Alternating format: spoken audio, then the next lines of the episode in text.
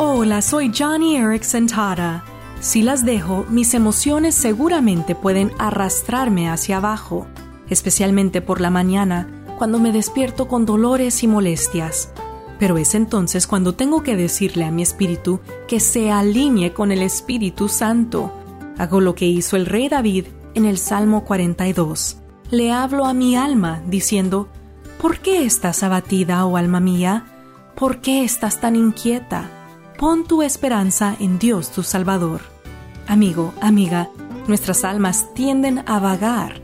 Constantemente tenemos que recordarle a nuestra alma obstinada y rebelde que debe recibir instrucciones de Dios, no de nuestras emociones inestables e impredecibles. Así que hoy, si tu corazón vagabundea, usa el Salmo 42 para instruir a tu alma.